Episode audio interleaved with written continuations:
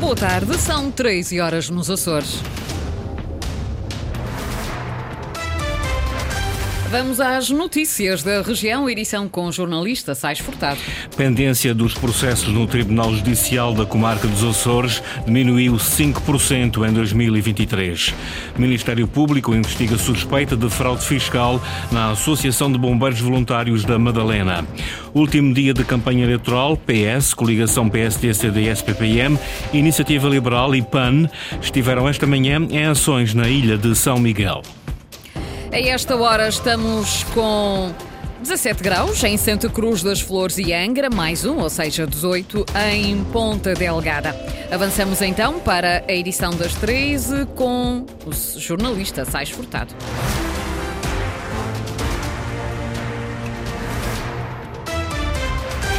O tempo médio dos processos pendentes nos tribunais dos Açores diminuiu 5%. Isso mesmo revela o relatório anual de gestão do Tribunal Judicial da Comarca dos Açores, hoje divulgado. O documento dá ainda nota das dificuldades de pessoal e dos problemas dos Palácios da Justiça nas ilhas. Francisco Faria. Os tribunais dos Açores conseguiram reduzir o tempo médio de espera dos processos pendentes em 2023. O relatório anual de gestão revela que houve uma redução redução de 18 dias em relação a 2022. Ou seja, o tempo médio dos processos pendentes diminuiu para o melhor resultado desde que há relatórios de gestão, informa a comarca Açores. Nos processos de longa duração, com mais de 3 anos, também houve uma redução positiva no tempo de espera. O relatório de gestão dá conta ainda das dificuldades de pessoal, juízes e oficiais de justiça, estes últimos entre 7 a 11% do que é requerido pelo quadro legal. O absentismo andou nos 15% em 2023, menos do que no ano anterior. Há ainda nota para a degradação acentuada dos palácios de justiça da Ribeira Grande, Santa Cruz das Flores e Horta. Referência escrita copiosas infiltrações.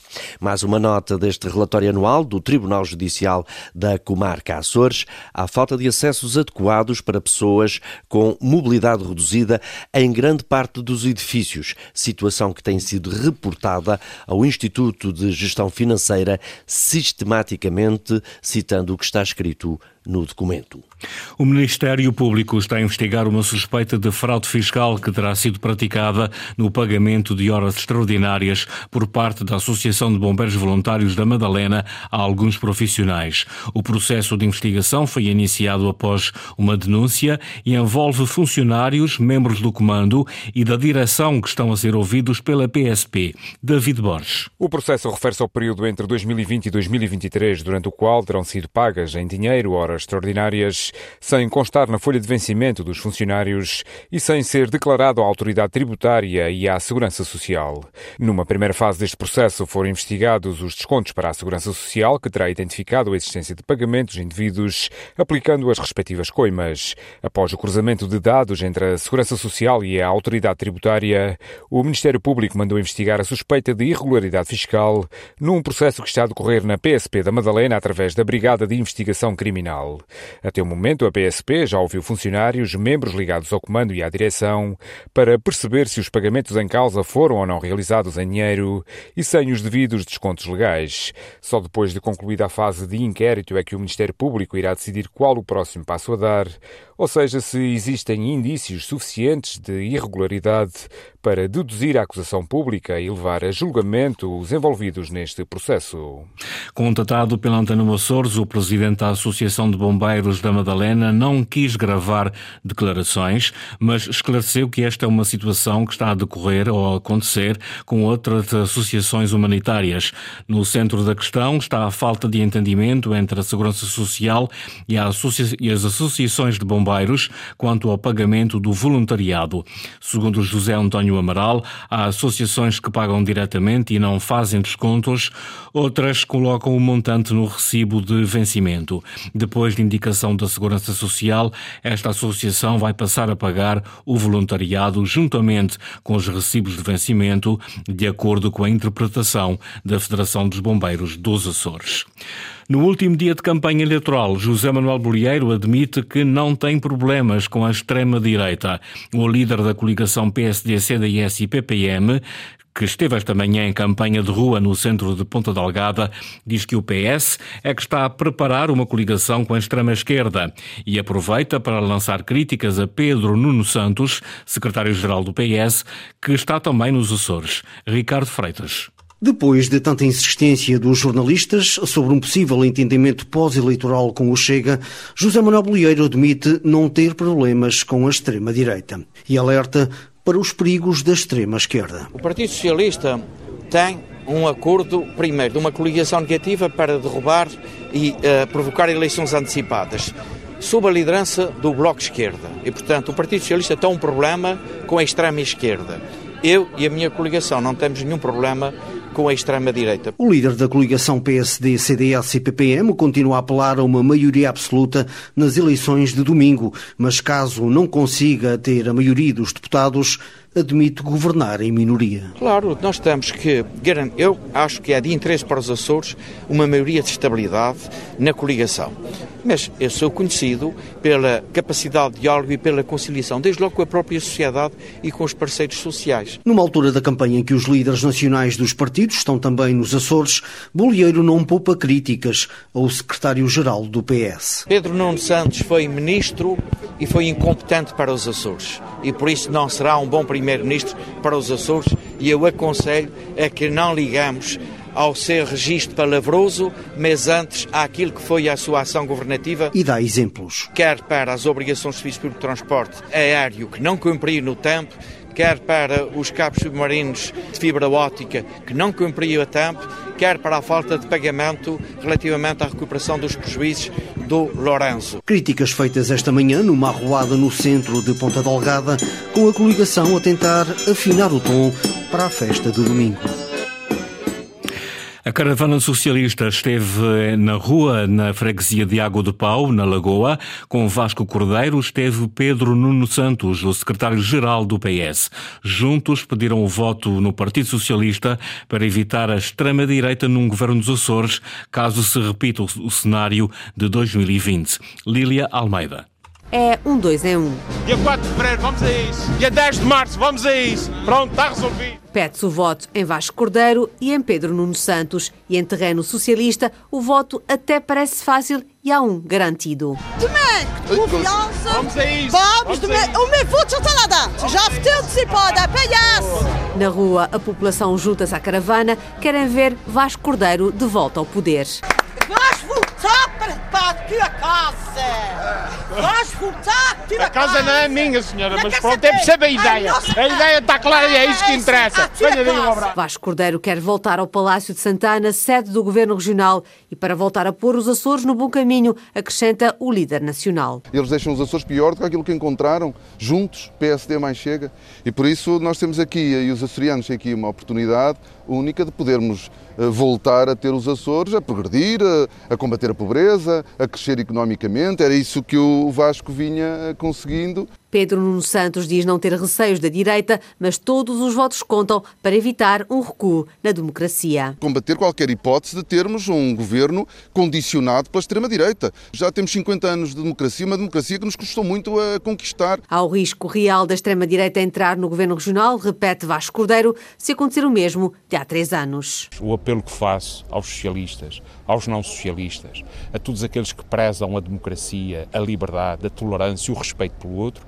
é que se mobilizem para votar no próximo dia 4 de fevereiro. Hoje é o último dia de campanha eleitoral nos Açores. A caravana socialista repetiu esta manhã um cenário favorável ao PS. Já o PAN teve na Ribeira Grande uma das mais calorosas recepções da campanha eleitoral. A jogar em casa, Pedro Neves lembrou as conquistas do partido na última legislatura e voltou a afirmar que o Chega é a única linha vermelha do partido. Sandra Pimenta. Últimas horas de campanha e na Ribeira Grande o candidato do PAN está literalmente em casa. Muita sorte e que a gente vá para a frente. É um bom amigo, um bom homem, com caráter e personalidade. Muita sorte para sair para a família. Para mim, tinha razão de entrar. Para ter futuro novo, futuro melhor. Com esse partido, como no mobilier, aquilo é bom para apanhar musgo, musgo na praia. Obrigado a vocês. Grande Pedro Neves. O nosso vizinho mora aqui por da farmácia. Ah, sei ganhar. Meu vizinho aqui perto já há anos. Ele fica muito familiar aqui a a gente. Uma família que Pedro Neves deseja manter,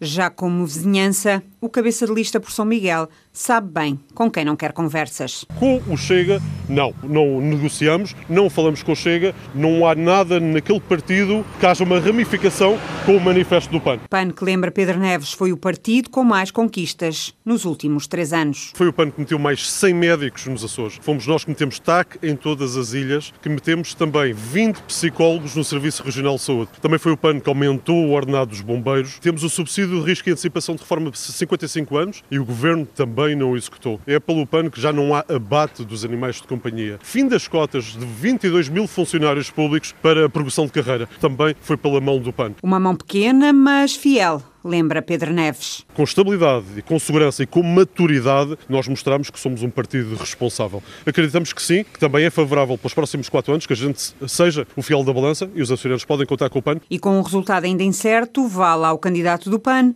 uma promessa para o futuro. Viu-lhe engraçado. e bem, eu acho que vai casar com ele até. Campanha do PAN que termina esta tarde em Ponta Delgada. No final da campanha, o líder regional da Iniciativa Liberal admite que está tudo em aberto quanto a eventuais acordos pós-eleitorais. Nuno Barata apenas afasta qualquer possibilidade de diálogo com o Chega. O cabeça de lista da IEL por São Miguel e Compensação visitou esta manhã o Centro de Fabrico dos Açores em Ponta Delgada, onde alertou para a importância da valorização dos produtos açorianos. Ana Leal Pereira. Caso o resultado seja favorável à iniciativa liberal no próximo domingo, com a manutenção do partido no Parlamento açoriano e a eleição de deputados e numa eventual necessidade de acordos partidários, a iniciativa liberal diz agora está tudo em aberto. Está em aberto, os açorianos é que vão dizer o que é que é possível. Nós somos responsáveis, está sempre tudo em aberto, até os açorianos expressarem nas urnas a sua intenção de voto. E sobre a disponibilidade da IEL coligar-se com o Partido Socialista? Só no dia 4 à noite, ou no dia 5 de manhã, é que vamos tomar essas decisões. No entanto, nós combatemos o socialismo, venha ele de quem vier, venha ele do Chega, venha ele do PSD, venha ele do CDS, venha ele do Partido Socialista e, obviamente, do Bloco de Esquerda. E, portanto, como nós não acreditamos em soluções socialistas, também não acreditamos nas soluções que esse governo implementou, esse governo de coligação implementou.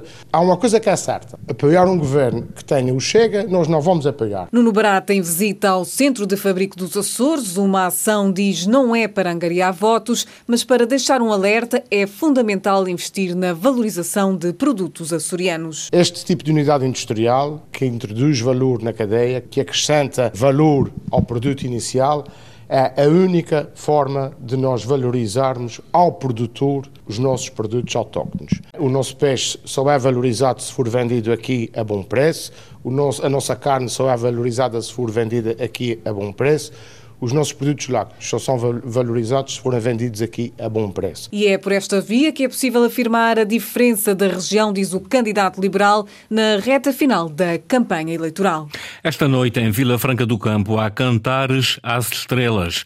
Doze grupos e quase 500 participantes vão animar as ruas e ser recebidos por comerciantes locais. Uma tradição, diz Graça Melo, vice-presidente da autarquia, que reúne diferentes gerações. É uma maneira de conviver, uma maneira de estarem, uh, estarmos todos juntos. E, uh, para além disso, os grupos são uh, de, de, várias idades, é uma forma de, também de haver aqui alguma, algum convívio entre gerações diferentes. E nós apostamos realmente neste evento Contar às Estrelas porque um, é um evento que tem tido muita receptividade e adesão dos, dos vilafranquenses e de quem nos visita.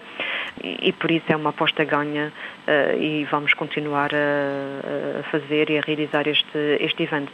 A concentração do Cantares às Estrelas está marcada para as 20 horas no Largo da Câmara Municipal de Vila Franca do Campo. O desfile termina na Praça Bento de Góis. Amanhã é a vez da cidade da Lagoa cantar às estrelas a partir das 20 horas. O Santa Clara procura manter a liderança da segunda Liga. A equipa asturiana jogou hoje no terreno do Lanque Vila Verdense para a vigésima jornada. Henrique Santa Clara e Lanque Vila Verdense estão separados por 26 pontos. Os encarnados lideram o campeonato com 42 e o Lanque é penúltimo na tabela com 16. Ainda assim, o técnico Vasco Matos alerta para as dificuldades do encontro. É uma equipa que tem, que tem vindo a, a crescer no campeonato, é uma equipa que está, que está a reagir, tem a sua qualidade, é uma equipa neste momento está a comprovar dentro do campo o seu valor também e nós temos que ir com muito respeito para este jogo. Temos que ir como, como vamos para todos, obviamente. Isso do ser favorito ou não, isso tem que ser dentro do campo que temos que demonstrar, com o nosso trabalho, com o nosso rigor, com os nossos valores, nossa organização, mas temos que estar muito, muito comprometidos com aquilo que é o nosso trabalho. Com o mercado de transferências de janeiro fechado, o treinador dos açorianos comentou as entradas do guarda-redes Danny V. Júnior, do defesa Rafael Santos, dos médios Pedro Ferreira e Yannick Semedo e do avançado Alisson Safira. Obviamente que o objetivo era tornar o grupo mais forte, fortalecer o nosso grupo, obviamente, sabíamos que também não íamos mexer muito no mês de janeiro, porque acho que muito importante, na minha opinião, como treinador e a estrutura, o alinhamento era as coisas têm que ser bem feitas no início e quando as coisas são bem feitas, depois o mercado de janeiro, há um ou dois, duas posições ou três que se podem mexer. Eles integraram-se num grupo já com, com umas dinâmicas fortes, sabendo que há timings para.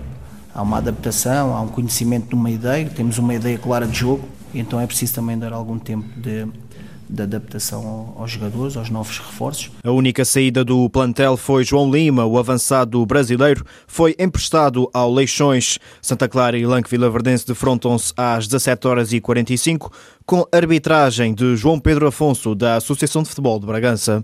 Voltam aos Açores as poeiras do deserto do Sahara. Já foram detectadas em São Miguel e outros estão cá com maior visibilidade, diz o IPMA. As partículas na estação da qualidade do ar na Ribeira Grande já assinalaram a sua entrada, portanto já um aumento brusco, repentino, e esta situação vai tem tendência a agravar-se nas próximas horas e depois depois no final do dia acaba, portanto vai, vai, vai se afastar. O meteorologista Diamantino Henriques recomenda precauções, sobretudo na prática desportiva no exterior e para quem sofre de asma ou outras doenças respiratórias, o melhor é não sair à rua. Foram as notícias da Antena 1 Açores, edição das 13, com o jornalista Sais Furtado. Notícias em permanência em acores.rtp.pt e também no Facebook da Antena 1 Açores.